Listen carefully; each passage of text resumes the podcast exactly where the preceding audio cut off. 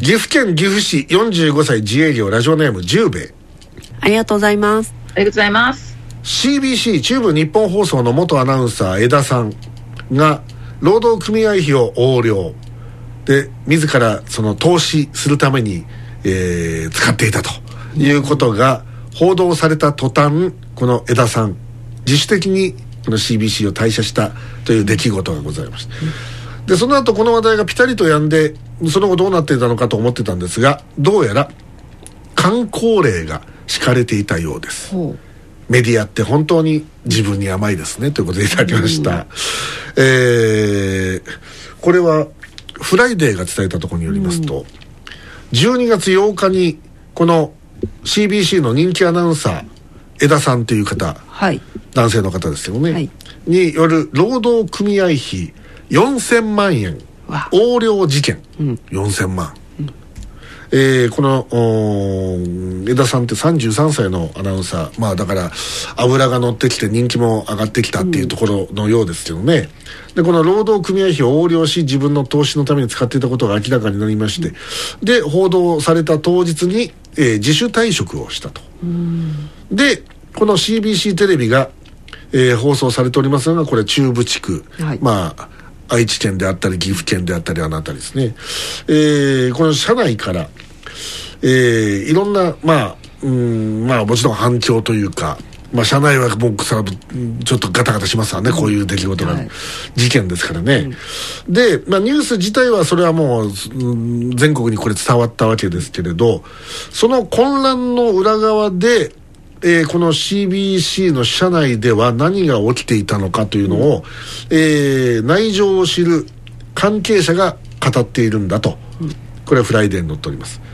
でえーこのフライデーがまず最初に報じたようなんですけどこのフライデーに記事が載ると分かった直後に「えー午後スマ」やってますね。昼のあのはい午後の番組。はい「ゴゴスマ」や「チャント」っていう番組があるらしいんですけど、はい。この、えー報道局の各番組に対してこの江田アナウンサー元アナウンサーですけど、はいはい。の件は報道しないようにという通達があったと。これね、その通達があったっていう証拠のね、メールの画像とかもフライデーは伝えています。でこれには少なくない社員が、はい。あおかしかろうとうんうん。不満を持ったんだそうです、でメディアとしてやっぱ自社自分の会社の不祥事こそ、本来その報道すべきだというまっとうな方ですよ、そういう人たち。が、まあ、いたんだけれど、はい。まあ、当然その視聴者にしっかり説明すべきだと、お思った、まあ人まあ、正義感の強い、はえー方々が上司に直談判したと、おっと。ええ。はい。これあのー女性アナウンサーが直談判したらしいんですね。でこれが受け入れ、えーられず、でまあ、それで悔しくてこの女性アナウンサーは、自分の席に戻って号泣していたということだそうです、結局この「ゴゴスマや」えーちゃんと」という番組で今回の横領について報道されることはなかったそうで,、はい。で社内ではそもそも会社はこの枝アナウンサー元アナウンサーの件を隠すつもりだったのではないかという声まで上がっていると、で横領したこの本人は報道の直前まで「いやクビにならなくて済みそうだよ」と、えー周囲に話していたそうですと書いてあります。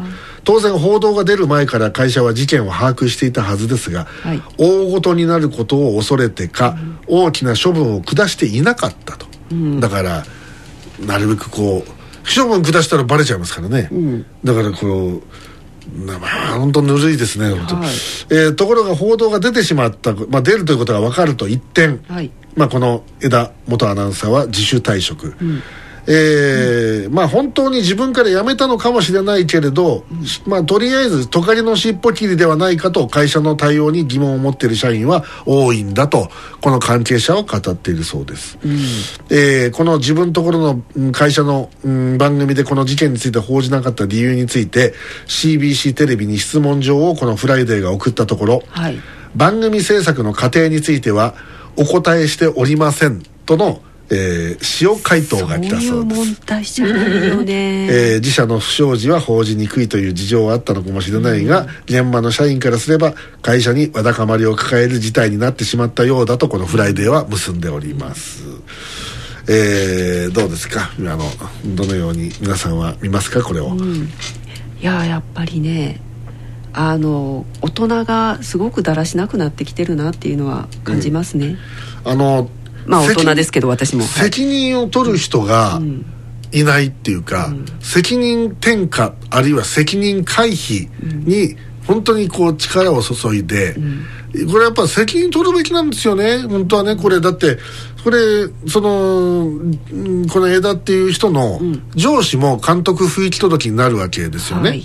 でおそらくやんわりと処分は行われていくんですよ、うん。ええ、あの責任問題には発展してないけど、はい。わかるよねって感じで次の人事異動で必ず何か起きるんですよね、でなんかねそんなそういう会社って結局やっぱ風通しが悪くなっていくんですよ、はい。ええ、であのーなんていうか心象筆伐と言いますかね褒める時は褒めるあ怒る時は怒るっていうそういうルールが徹底されてないと本当にあの全てが疑心暗鬼になっていって、お互いその社員同士もこいつ本当に大丈夫なのかっていうなんかそういう疑いの目で見るようになると、それはもうチームワークなんていうのはどんどんどんどん崩れていくわけですよ。だからこれ CBC せっかくね今、はい。めちゃくちゃ上げ潮なんですよ。おそうなんですか？今愛知の番組ってすごい今全国展開し始めて、はい。今大阪がどんどんどんどんほら維新とともにせん侵入してるから、うんざまざまあなんですけど。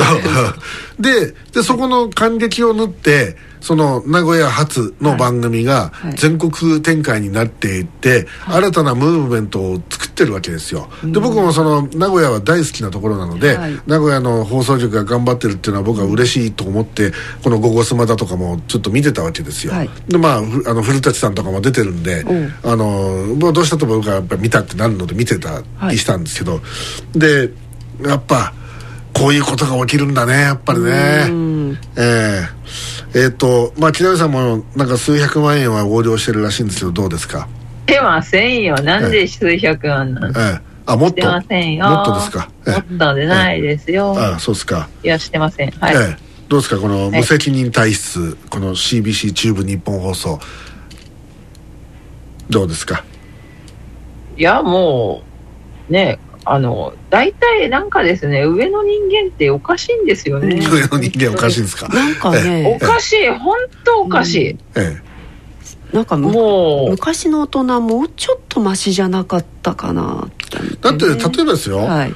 まああの例えば100年前とかだったら、はい。下手すると腹かさばいて勝てるんですよ。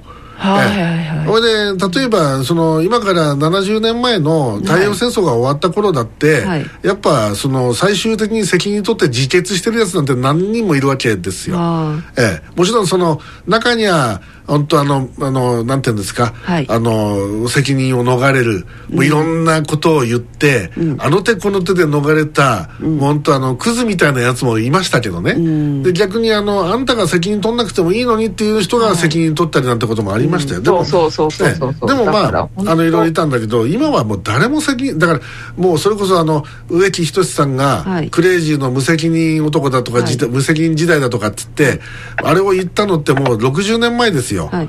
でそれからその頃って実はあのすでに無責任だとかって言われる人たちが出てきてたんだけれど、はい。それでもまだなおかつまだ責任取ってたんですまだあれは笑い話で済んでたんですよ。そうなんですよ、はい。でこれがもう今やもう笑い話どころか事実そういうふうになってしまったっていうことじゃないですか、シャレにならないっていう。ええ。はい。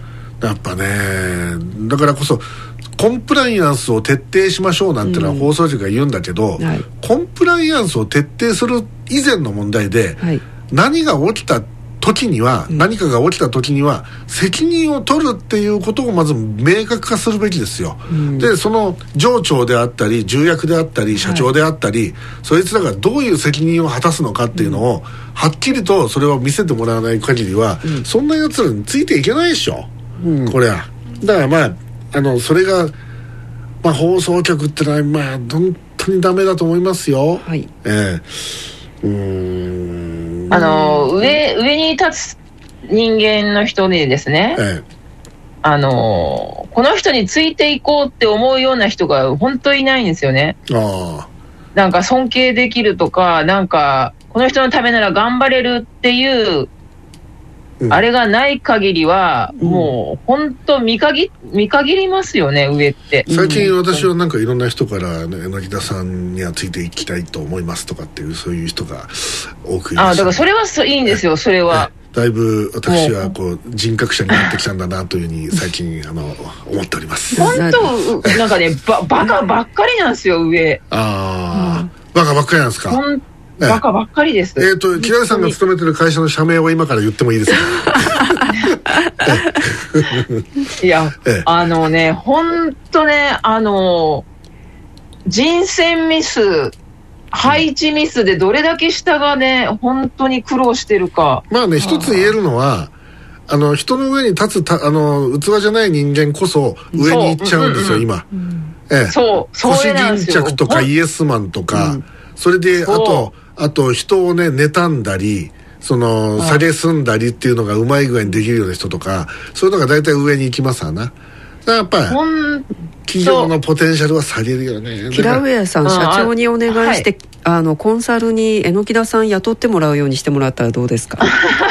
私ですね。だから前にもどっかで言ったことありますけど、はい。私コンサルやると怖いんですよ。は？あの私社長クラスに対する、はい。あの相当なこと言いますからはあ。ええ。あのーほんいやあなた本気で会社を立て直したいんですねと、うん。だったらあの原因はあなたかもしれないですよってことをまず最初に言いますから、ええ、あのそういった人って自分は悪くないと思ってるんですよ、うん。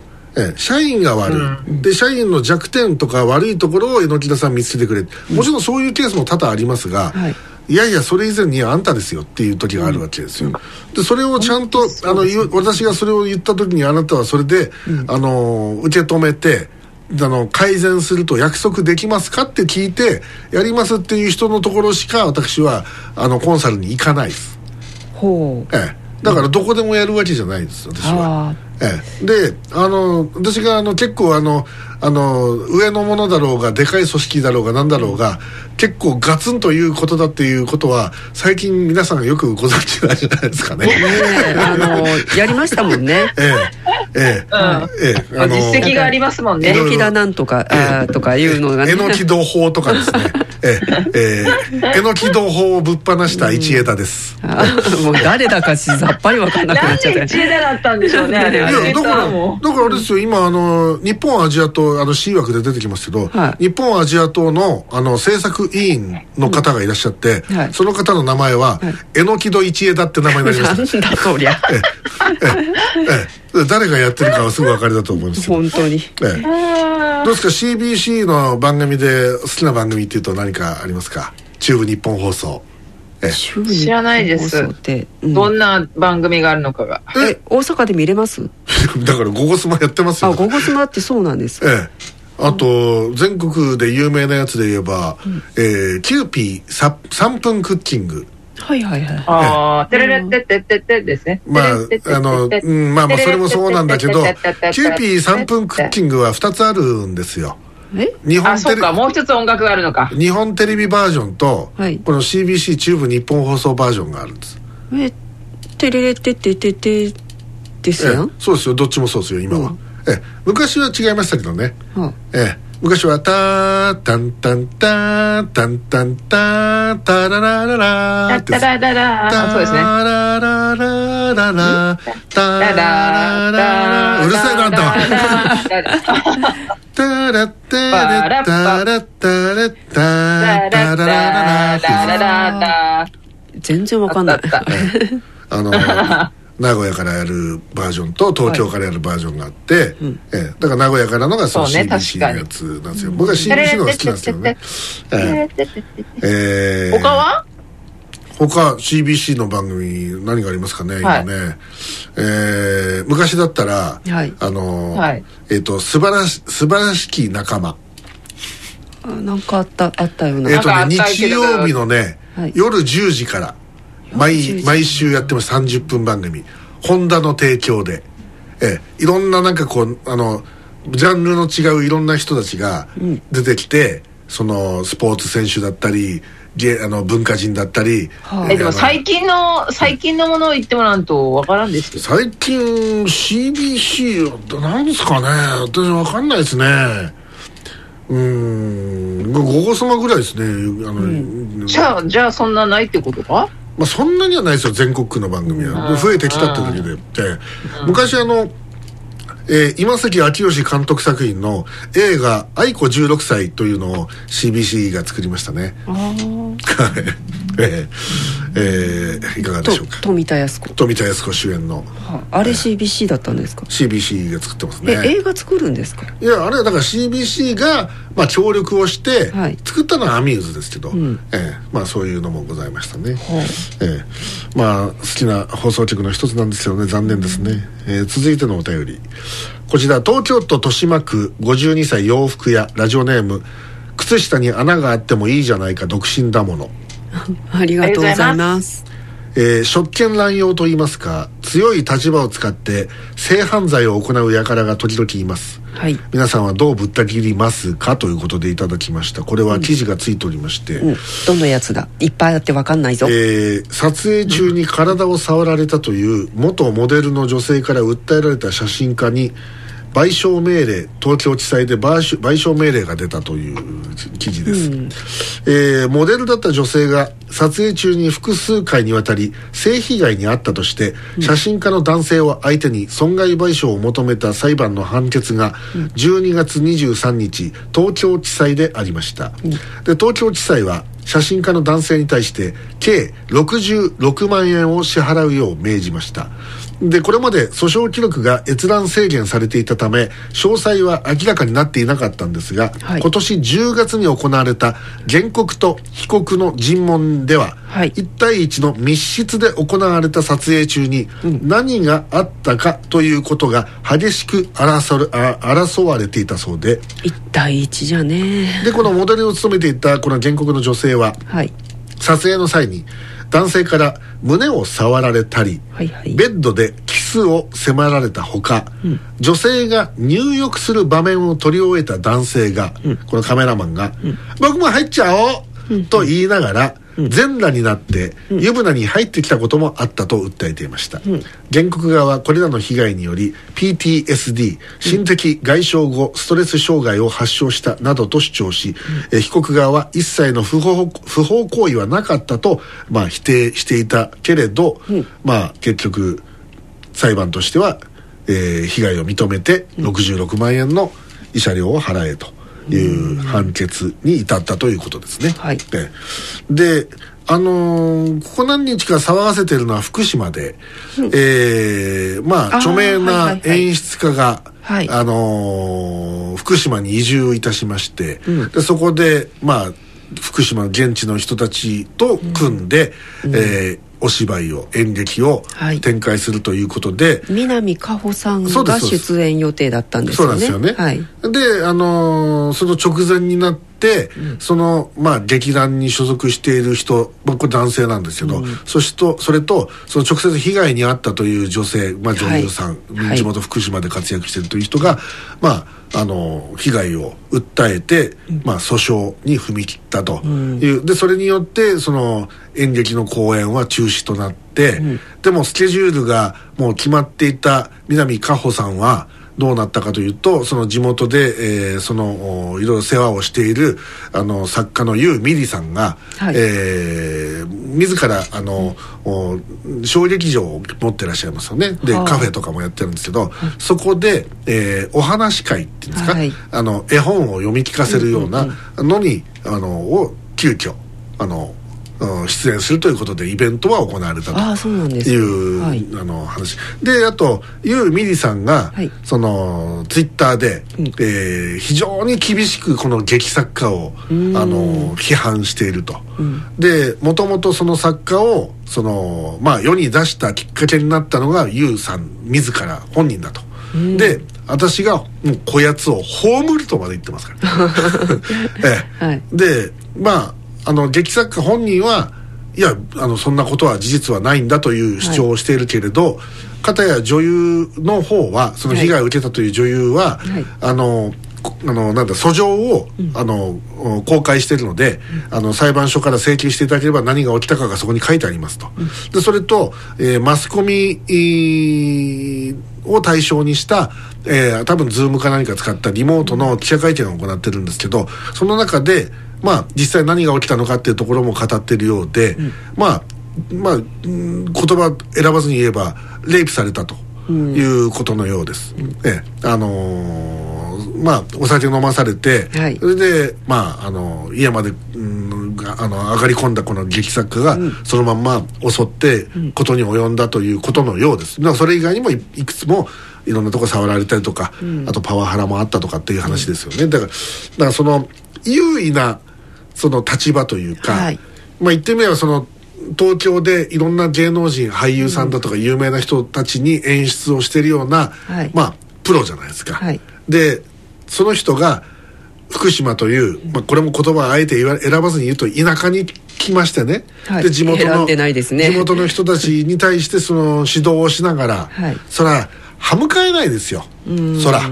で,、でその人たちに対してその有利な立場を利用してガンガンガンガンやって、はい。それでまあ酒飲んで暴れたとかなんとかっていう話がたくさん出てきてますけど、でそれをやそういうことやりゃそらダメですよ、ええ。でなんでそういうふうになるんですかね。僕は理解に苦しむんですよ。あのええ。い最近ええ。だからこそこれが表に出てきたとも言えますね。前はねなんかね、はい。それぐらいのことは当たり前だとかね、ん泣き寝入りするのが当然だみたいなね、風潮は確かにあったですよ、だからこう急に変えられなかったっていうのもありあの時代に合わせられなかったもしくっていうのも。はこの、まあその演出家が本当にやったかどうか僕は知らないですよ。そのあその,、うん。あの裏取ってるわけでも何でもないから、ただ状況だけを見ると、どうやらうんこれはうんのっぴきならない話だなと思いますよね、でで実際そういうようなその立場を利用してそのなんていうんですか、あのちょっと前のあのあの伊藤詩織さんの一件だってそうじゃないですか、うんはであの本人は最後まで否定してたけどどう見ても事実認定として、はい。おっさんやってるよなお前ってことになってるわけじゃないですか、はいはいええ。なのにさお前な大人げねえよっつって、それであのーまああのいろいろ言った、あのー関西から国会議員になった方が強く言って 何年か前にツイッターで強く言って、それが裁判になってるっていう話をなんとなく僕は聞いたことがあるんですけど、ええ、なんかそういうようなことも起きたりしてますがね、はい。であのやっぱその立場を利用してそういうふうなうんことを行うっていうまあうん大体男がね、そういうことをやることが多いんですけど、僕はあのいろいろいろんな話実はそういうの今までもあの、うんまあ、耳戸島的に情報を持ってましたね、逆もあるんですよ。女,、女性がっていうのも結構ありましたね、うんうんうん。例えば有名女優が、はい。あの若手のペーペーのはい。俳優を、うんうん。そのおもちゃにするなんていう話は、うん。これ結構私知ってましてね。ええ。ええあの人がっていう話とか。忍もなんか言ってたような気もしますね。ええ。あの大昔？ええ。でまあそういうあの結構そういう話は前からあるもので、でどうしたってなんか男男社会の弊害みたいな言い方をする人いるんですけど、確かにその圧倒的に男の方が多いと思いますよそういう事件を起こすのはね、ででまあこのカメラマンも一体何だったのかちょっと私はよく分かりませんが、そうそういうふうになるもんなんですかね。私は、例えばヌードとか私バリバリ撮ってましたから昔、あの風俗のお姉さんの、はい。そのえっと、写真を撮ってそれが週刊誌の,、あのおすすめ風俗ギャルコーナーみたいなのがあって、で私あのカメラマンまあ雑誌の仕事ですか？そうですそうですもちろん、で普段は記者と一緒に行ってたんですけど、はい。だんだん慣れてくると、もう江ノちゃん一人で行ってみたいなことがあってあじゃあ1対1になるんですか？もちろん何度もありますよ。それであの中にはあれですよ。あの記事をよよく書いてほしいから、はい。サービスしようかみたいにして迫ってくるお姉さんだっているんですよ。はいはい。ええ、ただそれにもしこっちが答えてしまったら完全にもう貸しを作るというかかか借りか。あの、もうなんかまあ下手するとケツの毛まで抜かれる可能性あるわけですよこっちが、もうこんなん絶対乗れないですよ、だから「いやいやちょっとまあ冗談じゃんやめてくださいよ」とか言って笑ってそのなんか空気をとまく変な空気にしたくないから、はい。でいろいろしベラベラ喋って、それで逃げるなんてことはもう何回かありましたよ実際に。でそこで何かしようなんてのはもうかけらも僕は思わなかったですよね、ええ。でえなんか成功体験があるんでしょうねいやー成功体験っていうのはどういうどういう成功体験なんですか？いやだから。服部時計店みたいなことですか？そっちじゃないですね。ああの表沙汰になってないぞっていう。あるんでしょう多分ね。ね。だからそのあのまああの着やすくモデルとかあのし簡単に言うと尻軽いぐらいに思ってる。ささっきのあの枝穴の話にちょっと戻っていいです、はいはい。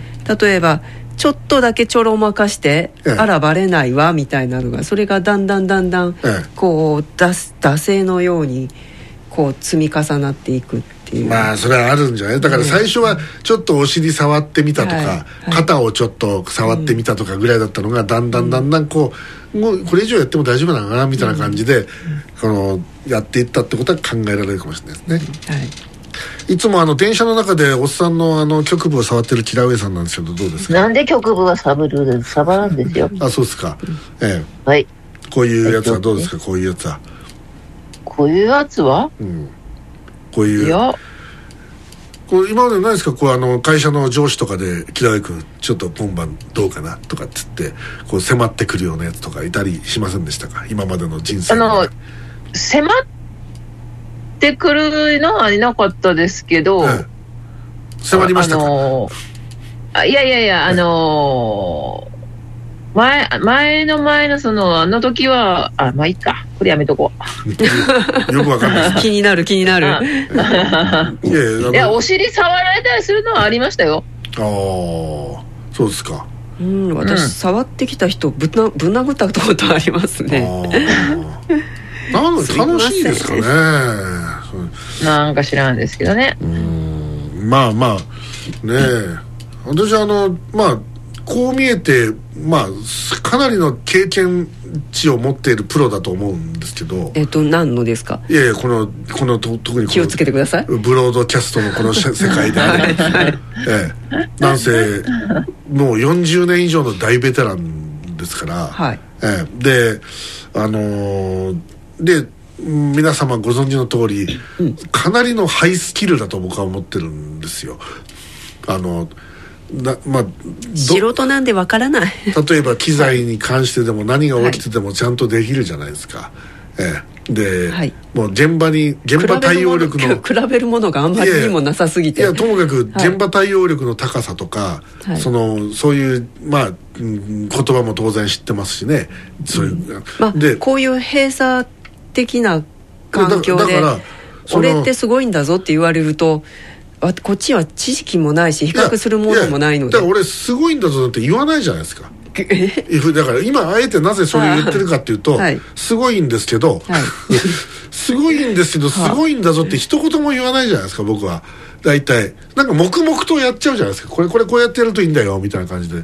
こう同じようにやってみたいな感じで。やるじゃないですか、でで別によろずやの中で、はい。ね、例えば前島君とかがこうなんか軽口叩いてきたりとか、松田さんが何か言ってきたってこっちも面白いから、うん、そうだよねとかって言ってやってる、仲良くやってるわけじゃないですか、はい。あれがその私がもしプライドが高くてですよ鼻持ちならないやつで、はい。お前らみたいな素人に何が分かんだこらみたいな感じで、これでガツンとかやったら僕一もう一気に瓦解しちゃうじゃないですかそのチまあーム、く雲の子散らすようにやいなくなりますよね。だからそんなことは僕はし、できないですよ。だからしないし、まあであのこれはお金が絡んでないからっていうのもいや仮に金が絡んだってやんないですね、うん。だってそのねそのもし会社のにいた時にはい。そのう中にはほこのレベルかよってやついるんですよ、中にはその、何にも知らないんだなこいつみたいな若いので、はいはい。でそれに対してこう怒ろうと思えば怒れるんですよ、ん不勉強だお前って言って、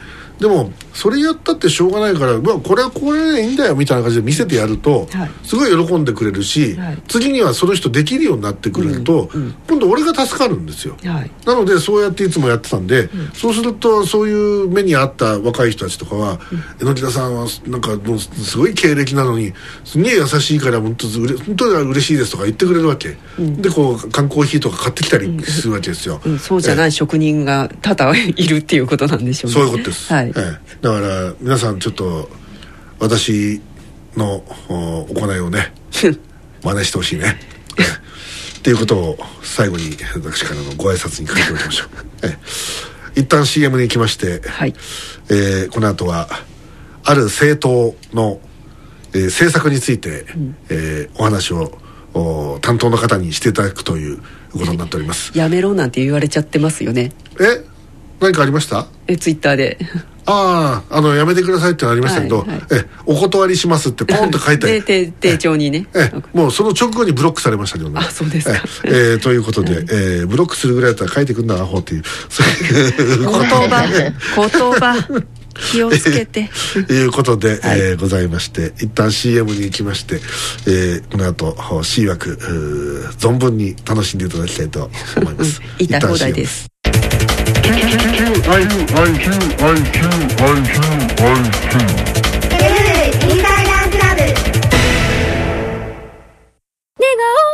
メタンフェタミンアンフェタミンそしてカフェインにガラナエキス天然酵母黒酢をぎゅっと閉じ込めた究極のエナジーカプセルネガオの目覚め玉のご案内です。仕事が立て込んでどうしても休めないあなた。夜の生活をレベルアップしたいあなた。そんなあなたにおすすめ。ネガオの目覚め玉。ご愛用の皆さんの喜びの声をお聞きください。いやまさかこの年になって一晩中できるなんて思ってもみなかったですよ。一粒飲んだら感度が全然違うんです。おすすめです。これを飲んでるおかげでねもう元気バリバリだよ。いやもうなんか毎日ねやる気に満ち溢れちゃうんだよね。もうこれがないと俺生きていけないな。あのアスカさんもこっそり愛用している究極のエナジーカプセル。ネガオの目覚め玉24時間どころか48時間連続でも問題なく戦い続けられる究極のパワーを実感してください。ご注文は今すぐ。